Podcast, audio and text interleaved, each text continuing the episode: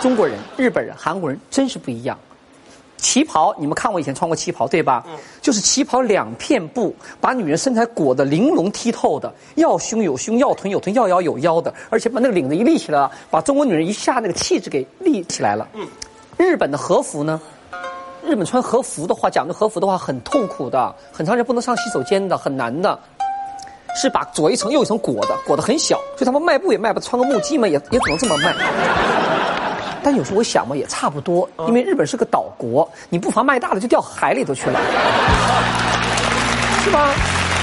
韩国呢就把女人勒得很紧，然后见到人了以后都是这样的，안녕하세 요， 네천만합니 다。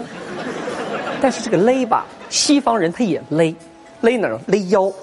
那腰给你勒得紧紧的，对吧？完了，事业线一勒都出来了。